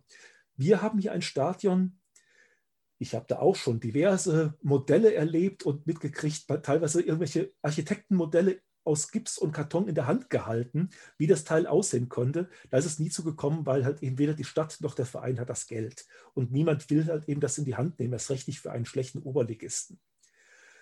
So gesehen haben wir einfach einen Ground, der irgendwo aus der Zeit gefallen ist, wo aber wenn etwa Hopper zu uns kommen, die alle sagen, boah, so war es mal. Hm. Ja, das, absolut das ist aus meiner Sicht schon etwas, wo man einfach sagen kann, wenn man einfach auf bodenständigen Fußball in einem richtigen Stadion steht, wo man auch noch ein Stadiongefühl hat und eben nicht dieses Arena-Feeling, dann ist man hier gar nicht mal schlecht aufgehoben. Hm. Ja. Aber damit kriegst du keine Massen. Das muss man auch ganz klar so sehen. Das ist halt eben eine Sicht, wie man man könnte sagen, von Freaks und Geeks, aber das ist nichts, womit man jetzt die Leute dazu bewegen kann, jetzt hier in großer Zahl wieder ins Lambachstadion zu gehen. Dafür müsste tatsächlich sportlicher Erfolg herbei. Hm, ja, klar, das zieht natürlich eher so die Liebhaber an, sage ich mal. Ähm, kann ich völlig nachvollziehen. Ähm, vielleicht noch einmal zurück zu Kahn Marienborn. Wart ihr denn so als Fanszene alle gegen die Fusion mit Kahn Marienborn oder war das schon eher umstritten? Tatsächlich, wir als Fanszene, das, was jetzt noch an Szene da ist, die also organisiert und vernetzt sind, wir sprechen da mit ziemlich einer Stimme dass wir gesagt haben, die Vereine sind von ihrer Gesamtstruktur so unterschiedlich, diese Fusion passt nicht. Ich persönlich hätte, wenn es dazu gekommen wäre, darin nichts anderes gesehen als etwa diese Fusion zum SV Barockstadt Fulda zwischen Borussia Fulda und dem TSV Lehnertz, die aus meiner Sicht auch nichts gebracht hat, oder äh, Weiche Flensburg oder was es mal in Wuppertal gab mit dem Wuppertaler SV Borussia. Hm. Wenn man Vereine miteinander fusionieren lässt, die sehr, sehr disparat sind, dann addieren sich selten die Stärken. Und dann geht eher etwas verloren, nämlich Eigenständigkeit und irgendwo halt eben auch ein Name, den du dir gemacht hast. Mag der Name nun gut oder schlecht sein und es geht in irgendetwas anderem auf. Es sind wir selbst ja, ich habe es mal ganz am Anfang gesagt, ein Fusionsverein, der 1923 erst in dieser Form entstanden ist und wo man sich auf ein Gründungsjahr bezogen hat, was eben dann eine der beteiligten Abteilungen dann eben hatte. Aber ich kann über die Vereinsstruktur der 20er Jahre und über die Mentalität der Menschen damals einfach nichts Klares sagen. Zu uns kann ich sagen, wir haben da uns auf eine Linie geeinigt und haben diese Linie auch immer sehr klar gegenüber den Mädchen in sozialen Netzwerken anderswo vertreten. Dass wir damit nicht für alle sprechen, das wissen wir selbst. Wir sprechen aber für uns. Mhm. Ähm, ja, dann kommen wir vielleicht noch ein bisschen mehr zur äh, Fanszene. Ähm, du hast schon gesagt, als du, äh, als es bei dir anfing mit den Sportfreunden, da gab es in der Form noch gar keine Fanszene, sondern das kam dann erst so äh, Mitte, Ende der 90er mit äh, dem Aufstieg. Richtig, das ist halt ja. eben in der Aufstiegssaison wurde war, war, der Besuch schon deutlich besser als in Jahren zuvor. Und klar, hallo, wird mal Vizemeister in der Regionalliga West-Südwest, dann kommt jeder. Und von denen, die damals gekommen sind, sind viele dann einfach auch geblieben. Und wir haben ja dann von 1996 bis, sagen wir mal, 2007, 2008 immer drittklassig gespielt, mit einer Ausnahme eben zweite Bundesliga. Und das ist natürlich eine Zeit, da kannst du noch eine Weile von zehren. Mhm. Nur das ist mittlerweile größtenteils aufgebraucht. Jene, die damals als Jugendliche gekommen sind, sind heute ja ihrerseits Ü30 zum guten Teil. Mhm. Äh, das heißt, da kannst du irgendwann dich auch nicht mehr drauf berufen. Und wer heute zu den Sportfreunden kommt, der lernt in erster Linie mal einen Oberligisten kennen. Mhm. Okay, ähm, welche relevanten Fangruppen gab es denn so im Laufe der Zeit? Äh, und vielleicht kannst du ein bisschen was zu den größeren Fanclubs sagen. Also ältester Fanclub der Sportfreunde Siegen sind die Segner Bären. Mhm. Die gibt es auch bis heute noch.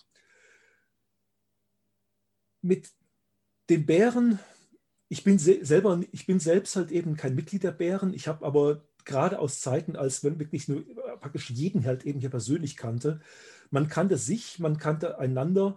Da ich politisch halt eben etwas anders oder teilweise auch sehr anders eingestellt bin und war, als es ein guter Teil der Sieger Bären gewesen ist, mochte man sich nicht übermäßig, aber man konnte miteinander leben und tat sich nichts. Das galt allerdings auch nur zum Teil. Es gab bei den Ziegener Bären und in, dann in dem Umfeld auch Leute, die mich einfach verabscheut haben. Und tatsächlich habe ich früher, in den letzten Jahren nicht mehr, ich habe mehr von eigenen Leuten teilweise kassiert, das war nicht unbedingt Bären, mehr von eigenen Leuten kassiert als von externen. Wenn hm. ich denn halt. Ah, eben, krass. Ja, das war, lag aber einfach daran, dass die Fanszene in der Zeit einfach politisch sehr, sehr gespalten war. Was sich halt eben dann herausgebildet hat, war ähm, eine Szene, die halt lange Zeit von einem Fanclub aus der Nachbarstadt, Nachbarstadt Kreuztal getragen worden ist, der dann sich dann nochmal wieder umbenannt hat. Also die, die, die Kreuztal seine Supporters X, das war halt eben dann so ein Kristallisationspunkt auf der Gegengraden. Dann gab es die Brigada Sigena, die von Anfang an schon ein bisschen ultraorientiert gewesen ist und aus der Brigade ist dann halt eben die Turnschuh-Crew ausgetreten, die das sich dann auch wirklich als richtige, echte Ultragruppe verstanden hat mhm. und bis heute versteht, wobei die Brigade bis heute noch existiert. Mhm. Der, die Supporters X, die haben sich als Club mehr oder weniger aufgelöst. da gehen noch Einzelne ins Stadion, da gibt es halt eben noch welche, aber als Club gibt es sie nicht mehr.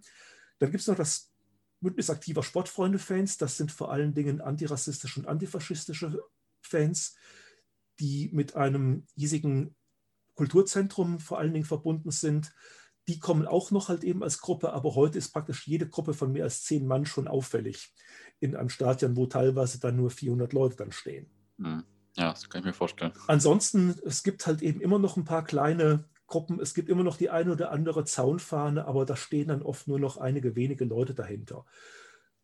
Aber nichtsdestotrotz, es gibt immer noch einen Rest von Szene wie bei uns, auch nachdem wir jetzt schon mehrere Jahre in der Oberliga spielen. Und ich habe das auch als Feedback von anderen Vereinen mitbekommen, die sagen, ja, nach Siegen kann man einfach immer noch fahren. Da ist immer noch deutlich mehr los als bei vielen anderen Vereinen im unterklassigen Fußball. Und das kann ich jetzt auch, wenn ich halt eben viele andere Grounds mir anschaue, kann ich das bestätigen. Also hier ist nicht einfach nur Family and Friends, wie bei anderen Vereinen, wo tatsächlich man eigentlich gar nicht von irgendeiner Szene reden kann, was häufig daran liegt, dass sie zu nah an irgendeinem Erstligisten liegen, mhm. wo wir einen gewissen Sicherheitsabstand haben. Aber das, was an Fanclubs da ist, das ist alles halt eben relativ klein und überschaubar geworden. Aber tatsächlich, es gibt sie noch. Wenn jetzt nicht Corona wäre, wie viele Besucher hättet ihr denn? Also einerseits bei Heimspielen, wie viele Leute sind im Fanblog, wie viele Leute würden auswärts mitfahren? Ähm, die Heimspiele würden sich irgendwo, denke ich, zwischen 400 und 800 je nach Gegner einpendeln. Mhm. Wenn es dann auch mal zu einem gut besuchten und regulär besuchbaren äh, Lokalderby kommt, dann kann das auch mal gern halt eben über 1000 gehen. Also das Derby gegen Kahn Marienborn, das wäre wahrscheinlich gut besucht gewesen, was wir in der Innenrunde der Saison noch spielen konnten. Da durften wir aber wegen Corona-Auflagen halt eben nur eine begrenzte Anzahl an Leuten reinlassen. Unser bestbesuchtes Spiel in der Oberliga, das muss, das muss aber in der das muss aber in der Ober, in der West-Südwest gewesen sein. Nee, Quatsch, West-Südwest, wovon rede ich denn? Das war in der das war gegen Erndebrück vor 3600 Zuschauern. Das war auch schon ein paar Jahre her. Aber das war eine sehr, sehr ordentliche Kulisse, ja. die wir heute aber, wenn Erndebrück kommt, also jetzt ist halt, damals zog einfach noch auch der, die regionale Rehabilität. Und wenn du das vier, fünf Mal gespielt hast, dann ist das irgendwann auch weg. Wenn heute mhm. Ernte zu uns kommt, dann nimmt man das halt eben als ein weiteres Ligaspiel. Da kommen ein paar Leute mehr, dann bringt ihr auch ein paar Leute mit. Aber das ist alles überschaubar. Und wenn wir mal wirklich auf eine Kulisse von 1000 plus kommen, dann sind wir natürlich heilfroh. Mhm. Und wenn ihr so auswärts fahrt? Auswärts sind wir eigentlich immer ganz gut vertreten. Also wenn es schlecht läuft, dann machen wir Fahrgemeinschaften, wo wir dann einfach mit 20, 30 Leuten auflaufen. Und wenn es halt eben einigermaßen hinhaut, machen wir auch schon mal Busse voll. Und je nachdem, wo wir auflaufen und je nachdem, wie die Leute drauf sind, kann sich dabei auch schon mal ein richtig guter Support entwickeln. Also ich habe in der letzten Saison etwa ein Spiel bei SC Preußen Münster 2, das haben wir auch nebenbei im Start in der Hammer Straße gespielt, wo mhm. wir einen richtig guten 60-Mann-Mob hatten, die alle richtig motiviert waren und wo wir dann auch tatsächlich von der Anfangsphase, auch bei Rückstand bis in die Schlussphase hinein durchgehend gut supportet haben und wo auch wirklich dann irgendwo dieses dieses Feedback zwischen Rängen und Platz dann auch einfach da war und was auch von den Spielern dann auch wirklich mitgeteilt worden ist. Von wegen, ja, das ist sowas, mit zu, sowas zu spielen, ist dann irgendwo auch für die Jungs dann einfach geil. Anstatt halt eben, wie sie es jetzt halt eben meistens wohl haben oder hätten, dass man eben auf einem leeren Platz spielen müsste. Mhm. Und seid ihr auch sehr engagiert eigentlich so in der Vereinspolitik oder äh, also im Verein ja, auch direkt? Viele von den Aktiven sind ihrerseits auch im Verein Mitglieder und wir haben uns auch schon bei diversen Jahreshauptversammlungen, Mitgliederversammlungen eingebracht, wobei wir nach meiner Ansicht uns nie destruktiv eingebracht haben und immer versuchen halt eben das, was wir als das Beste für den Verein sehen, dann auch zu unterstützen. Wobei natürlich, und das geht natürlich vielen Gruppen so, die halt eben eher aktiv und oder, und oder ultraorientiert sind, die werden natürlich von anderen Leuten eher misstrauisch angeschaut. Also es gibt auch Leute, denen das nicht besonders passt, dass eben die Ultras plus halt eben die aktive Szene sich in den Verein einbringt. Aber das sehen wir irgendwo auch als ein Teil unseres Umfeldes. Der Verein gehört irgendwo dann auch für viele Leute ganz einfach dazu. Man geht zu den Sitzungen, man stimmt ab und je nachdem bringt man auch mit sich mit Wortbeiträgen oder Anträgen ein. Mhm. Ähm, was würdest du jetzt eigentlich so sagen, wann waren so die besten Jahre eurer Fanszene? War das dann so zweite Liga und die Zeit davor oder wann war das so? Jetzt muss man definieren, was sind beste Jahre. Ja, ich, persönlich, ich persönlich fand uns ehrlich gesagt in der NRW-Liga Aufstiegssaison, da fand ich uns richtig gut. Da hatten wir uns irgend, da hatten wir auch einen Style gefunden irgendwo. Da hatten wir dann auch Lieder, die nicht einfach nur kopiert waren von irgendwelchen anderen Szenen, da machten wir auch mal ein paar gute Choreos. Da waren wir auch nicht unbedingt halt eben sackpeinlich, wie ich uns halt eben bei mehr als einem Auftritt, äh, bei mehr als einem Spiel erlebt habe, sondern da konnte man sagen, da haben wir als Szene irgendwo dann auch einen, eine Ausdrucksform gefunden, wo man sagen kann, ja, das ist okay. Das ist nicht Weltklasse, aber das ist absolut okay. Und wir bringen dann halt einfach nicht mehr diese super Peinlichkeiten von früher, wo wir, weiß ich, beim Spiel in Reutlingen dann halt eben eine Gummipuppe in den Block mit reingenommen haben, was heute auch kein Mensch mehr versteht, was das eigentlich sollte. Ja, früher war der Humor noch ein bisschen anders, ne? Ja, natürlich, das war einfach derber auf irgendeine Form. Mhm. Manche vermissen das ja, aber wie gesagt, ich persönlich mochte es eigentlich sehr viel mehr, als wir dann eben auch eine kleine Szene, kleinere Szene hatten, die dann aber auch dann in der Lage war, mal eben auf einem Mittwochabend mit 800 Leuten nach Köln zu fahren, um da halt eben richtig Alarm zu machen und das eben dann auch mit, mit mit, wirklich guten kreativen Sachen. Und deswegen behaupte ich mal, wir haben in der Zweitliga-Zeit und davor haben wir uns natürlich einfach viel angeeignet, überhaupt erstmal ein gewisses Maß an Szene aufgebaut und davon auch einiges mitgenommen. Und was wir da mitgenommen haben, das persönlich sehe ich als teilweise besser, qualitativ besser, als das, was vorher in der Zeit in der Oberliga was in der Regionalliga Süd oder halt eben auch in der zweiten Liga war. Masse ist da für mich nicht immer gleich Klasse. Mhm. Wobei wir auch da manchmal ganz gut auf den Rängen waren. Aber meistens fand ich uns eher durchschnittlich und oft sogar ziemlich schlecht. Mhm. Ähm, was waren denn so aus deiner Sicht die besten Choreos oder Fanaktionen so in, in der ganzen Zeit? Also Choreos haben wir in den letzten Jahren einige wirklich schöne gemacht, so anlassbedingt, etwa zum ähm, zum Jubiläumsverstehen etwa der Brigada Sigene hatten wir eine richtig schöne Choreo.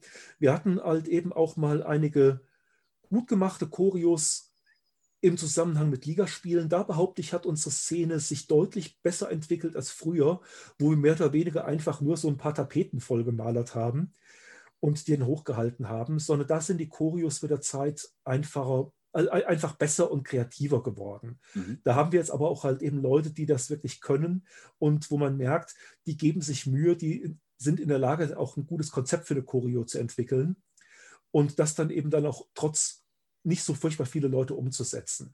Mhm. Also da habe ich so ein paar Sachen vor Augen, wo wir halt einfach gutes, gutes Material präsentiert haben und das muss auch nicht immer brennen und rauchen dabei. Wenn halt eben die Choreo gut gemacht ist, dann wirkt die auch so ganz gut. Mhm. Ähm, 2019 hattet ihr ja auch das 120-Jahre-Spiel gegen Westfalia Rheinland. Ähm. Äh, ja, okay. Aber ich, ich sag's. Die meisten sprechen es falsch aus. Ich habe es mir aber auch in Rheinland vorsagen lassen müssen, weil ich es am Anfang genauso gesagt. Ich mache es äh, immer abwechselnd, ehrlich gesagt, weil ich es nie richtig weiß. Ja. ähm, wann, äh, also habt ihr zu dem äh, Anlass auch irgendwas gemacht vielleicht? Das Spiel ist eines, welches ich am liebsten streichen möchte. Bei diesem Spiel tauchten Aktivisten des Dritten Weges hier bei uns im Stadion auf. Und, ähm, das ist äh, gab, so eine Nazi-Truppe, ne? Das ist eine. Dritter Weg.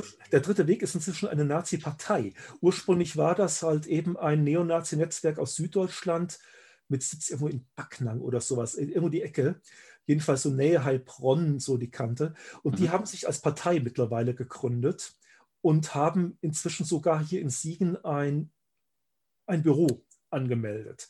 Mhm. Die tauchten damals mit, einer, mit einigen Aktivisten hier bei uns auf, um gezielt eben die Feierlichkeit zur 120-Jahr-Feier zu stören.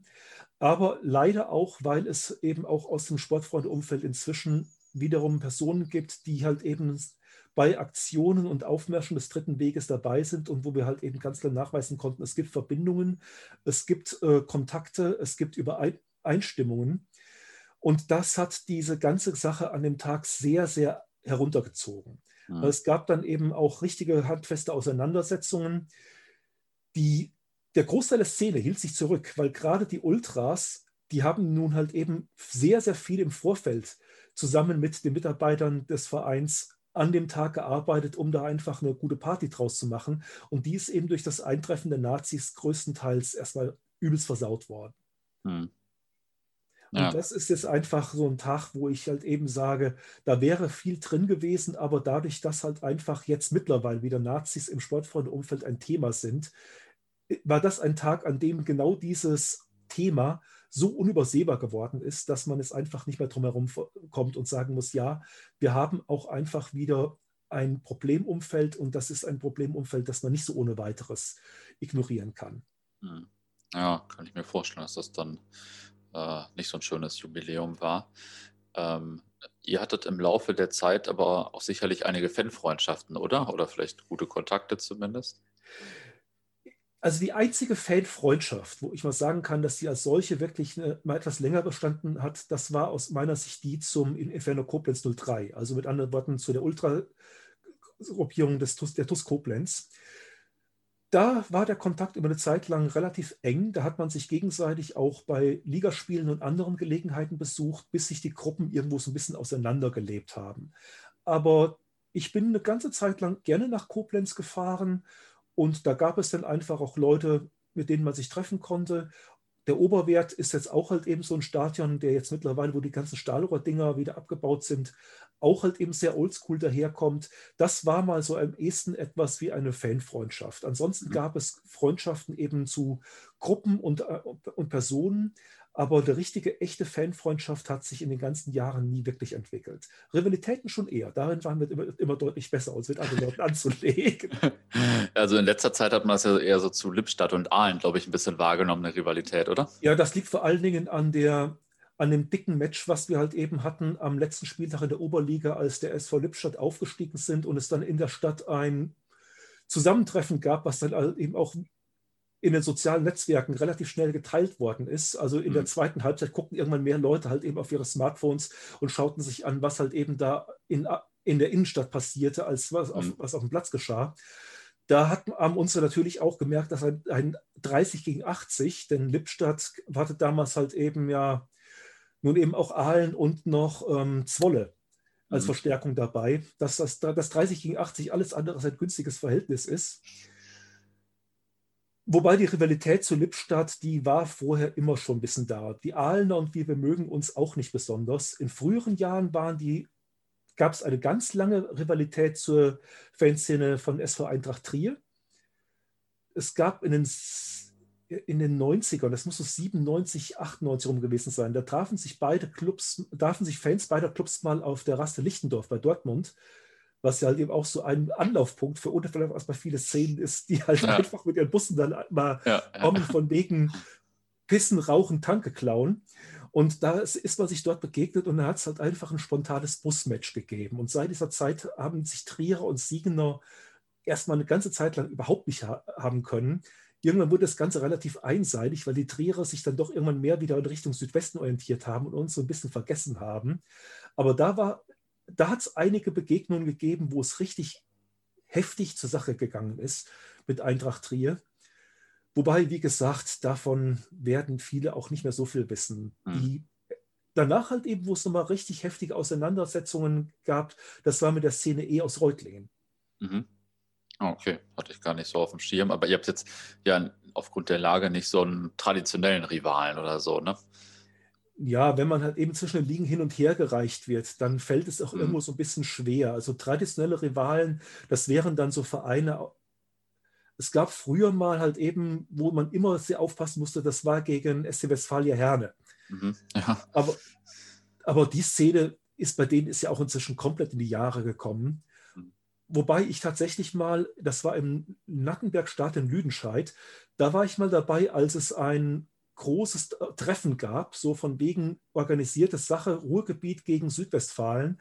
Also das hieß Siegener plus Lüdenscheider gegen halt eben Westfalia plus Verstärkung. Und da hat es also über zumindest die zweite Halbzeit weg im Stadion, das man ja selten erlebt, immer wieder richtig heftig gescheppert. Aber das war, wie gesagt, eine abgesprochene Geschichte und keine echte Rivalität, sondern da wollten alle Lager und haben dann halt eben auch den Kontakt gesucht und gefunden. Hm. Ja, krass. Ja, Westfalia Herne ähm, hat, glaube ich, jeder aus meiner Generation auch mal so seine Erfahrung mitgemacht. das äh, gehört irgendwie dazu. Ja, gut, das ist das bei denen tatsächlich irgendwo eine Art Lokalkolorit. Wobei ich sagen muss, ich finde, das Stadion am Schloss Strünkete ist für mich einfach eines der schönsten Stadien in ganz Westfalen. Ich liebe diesen Ground, auch wenn er Ach, mittlerweile komplett abgefuckt ist. Aber du kommst dahin und du denkst dir, Alter, das ist gelebte Fußballgeschichte, oder? Ja. Das gehört einfach unter UNESCO-Weltkulturerbe gestellt. Das umzubauen wäre eigentlich ein absolutes Verbrechen. Ja, absolut. Das ist so geil. Das ist wirklich einfach ein ja. richtig geiles, schönes ja. Oldschool-Stadion.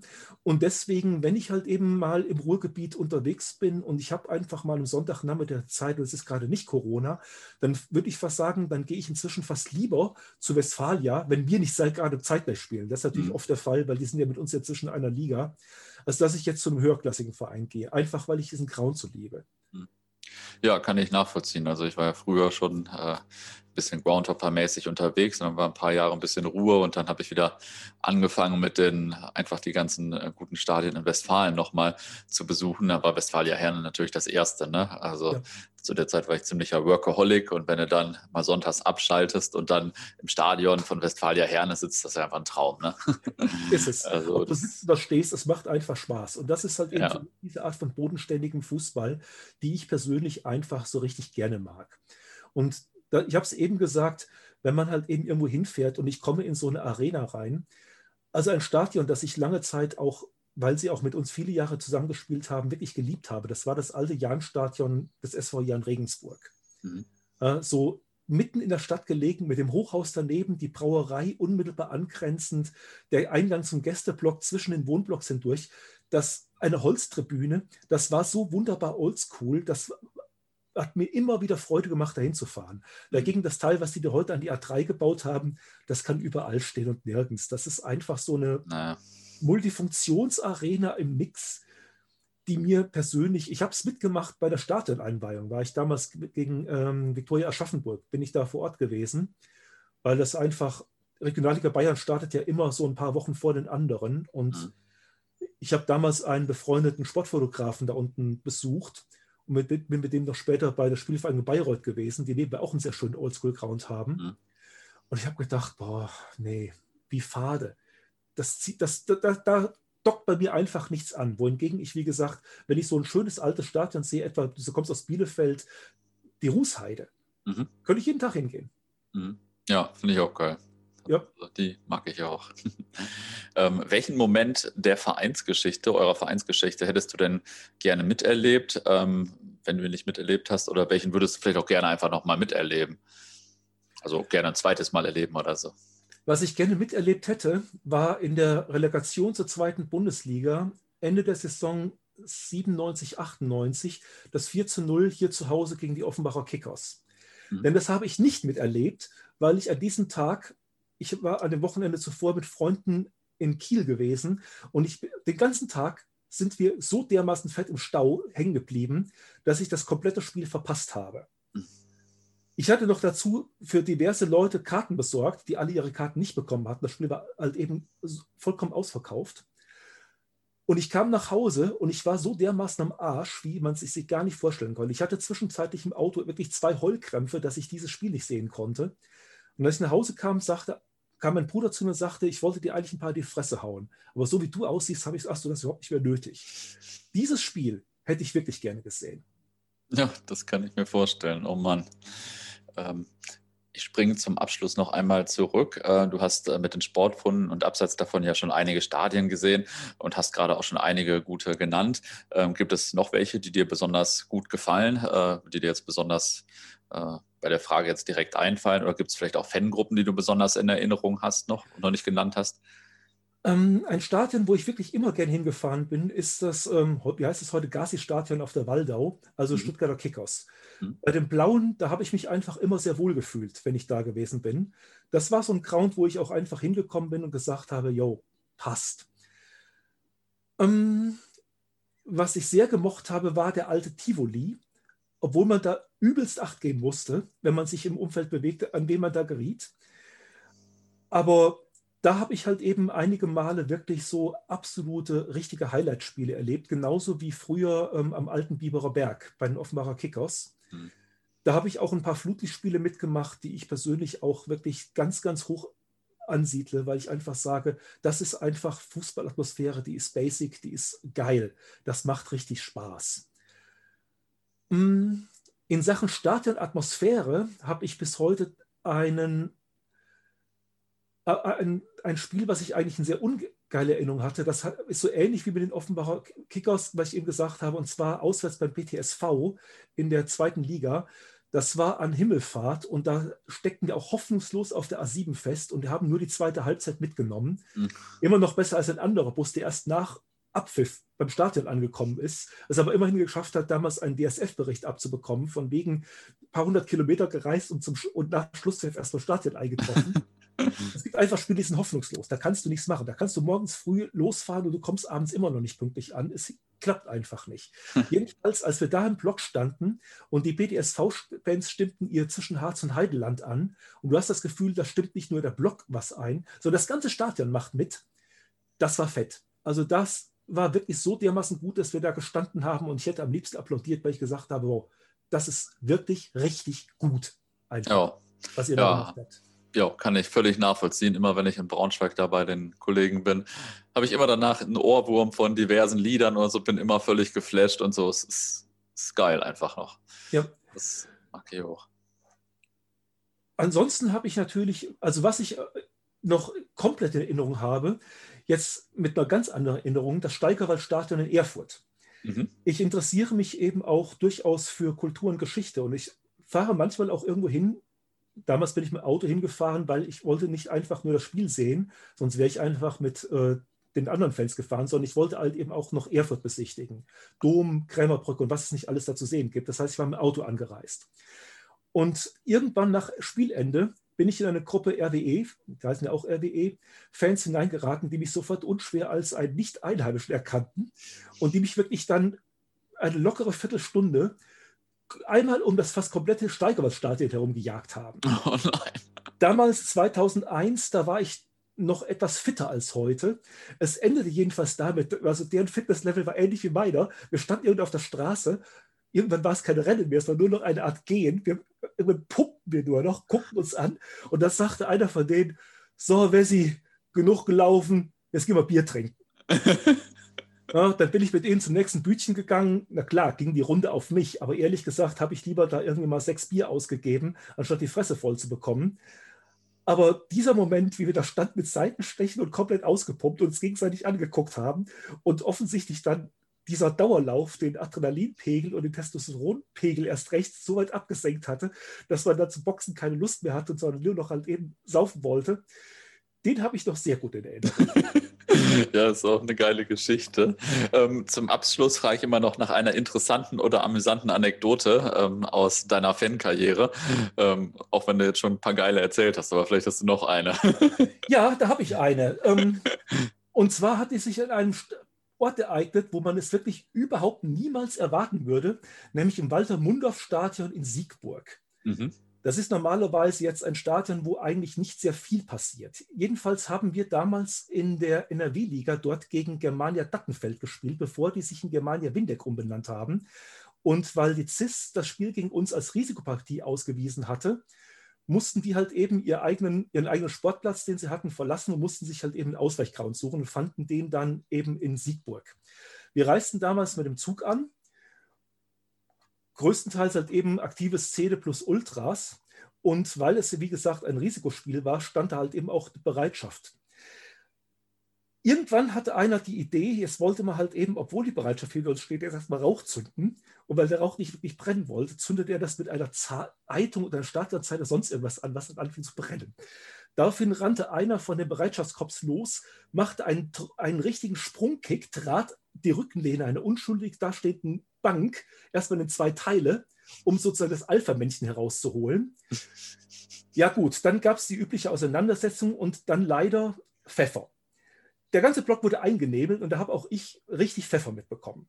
Meine, das Ding ist ein Aerosol, das kennt kein Freund, kein Feind. Und äh, ja gut, wir standen halt eben da und rieben uns die Augen. Die Polizei machte eine Kette hinter uns und hinter den Bereitschaftspolizisten stand irgendein Dorfscheriff. Ganz klassisch, mit seiner Mütze, seinem Wauwau an, äh, an der Leine. Und der hetzte und stänkerte von, aus der sicheren Deckung die ganze Zeit. Was ist denn los? Habt ihr zu viel Sonne abbekommen? Ihr seid ja so rot im Gesicht. Och, weint ihr, muss die Mama trösten und so weiter. Irgendwann machten die Bereitschaftspolizisten, und ich sage, dass ich das als Augenzeuge miterlebt habe, eine Lücke auf. Und eine richtige Kante vom Westerwald ging zu dem hin, hat diesen Polizisten eine gescheuert, dass die Dienstmütze zehn Meter weit wegflog, gefühlt. ging wieder raus und die Cops machten die Reihe wieder zu. er ist natürlich da halt eben da vollkommen eskaliert, ich wurde angegriffen, ein tätlicher Angriff. Haben Sie das gesehen? Und dann guckten ihn an, was, was sollen wir gesehen haben? Ein Angriff, das hätten wir doch mitbekommen. mal, dann schicken Sie irgendein Nebeneigendes, sichern Sie da hinten mal ab. Ich kann jetzt nicht sagen, dass danach Ruhe war, aber dieser Moment, wo die Bereitschaftspolizei erkennen ließen, dass auch für sie irgendwo eine Grenze besteht und wo die tatsächlich zugelassen haben, dass ein Kollege von einem Fan für dieses üble Gehetze eine geknallt kriegt, den hätte ich mir niemals im Leben vorstellen können. Nee, ich auch nicht. Absolut no way. Meine, man kann nicht sagen, dass danach Ruhe herrschte. Also wenn Pfeffer im Spiel ist, ist nie wirklich Ruhe. Aber irgendwo waren die Fronten geklärt. Der Rest, der verlief dann mehr oder weniger man wurde dann halt eben weg eskortiert und gut war. Aber diese Szene war so unfassbar, dass ich selber, wenn ich sie nicht selbst gesehen hätte, es eigentlich kaum glauben würde. Mhm. Ja, das ist auch eine krasse Szene, auf jeden Fall. Mann, da hast ja. noch eine gute Anekdote rausgeholt. Ach, ich, damit konnte ich noch bis eine ganze Weile weitermachen, aber irgendwann müssen wir halt eben einfach mal das Ganze auch auf den Punkt bringen. Und ich denke, der Punkt ist es einfach mal da. Ja, top. Dann sage ich vielen Dank für das Interview und ich glaube, der Name Mr. Sportfreunde Siegen ist schon gut zutreffend. Wie gesagt, ich würde dieses Prädikat an einige Leute weiterreichen, die teilweise noch länger dabei sind, aber tatsächlich, was ich im Laufe von ja, ich habe gesagt, 1989, 90 war meine erste Partie bis heute mitgemacht habe. Beginnend in der Verbandsliga über Regionalliga West, Südwest, dritte Liga, Sü Regionalliga Süd, zweite Liga und so weiter. Da kommt schon einiges zusammen. Und die Sportfreunde sind nicht mein Leben, aber sind ein Teil meines Lebens. Das war der Podcast über die Sportfreunde Siegen. Leider muss ich sagen, habe ich da den Podcast beendet, denn äh, wir haben danach nochmal anderthalb Stunden weiter über Gott und Grounds gequatscht. richtig guter Abend auf jeden Fall. Und äh, ja, wenn ihr auch einen richtig guten Abend haben wollt, dann kann ich euch nochmal das Interview mit Dirk T. bei Kaffeekränze mit Schuss in der Football Was My First Love App empfehlen. Und viel Spaß dabei.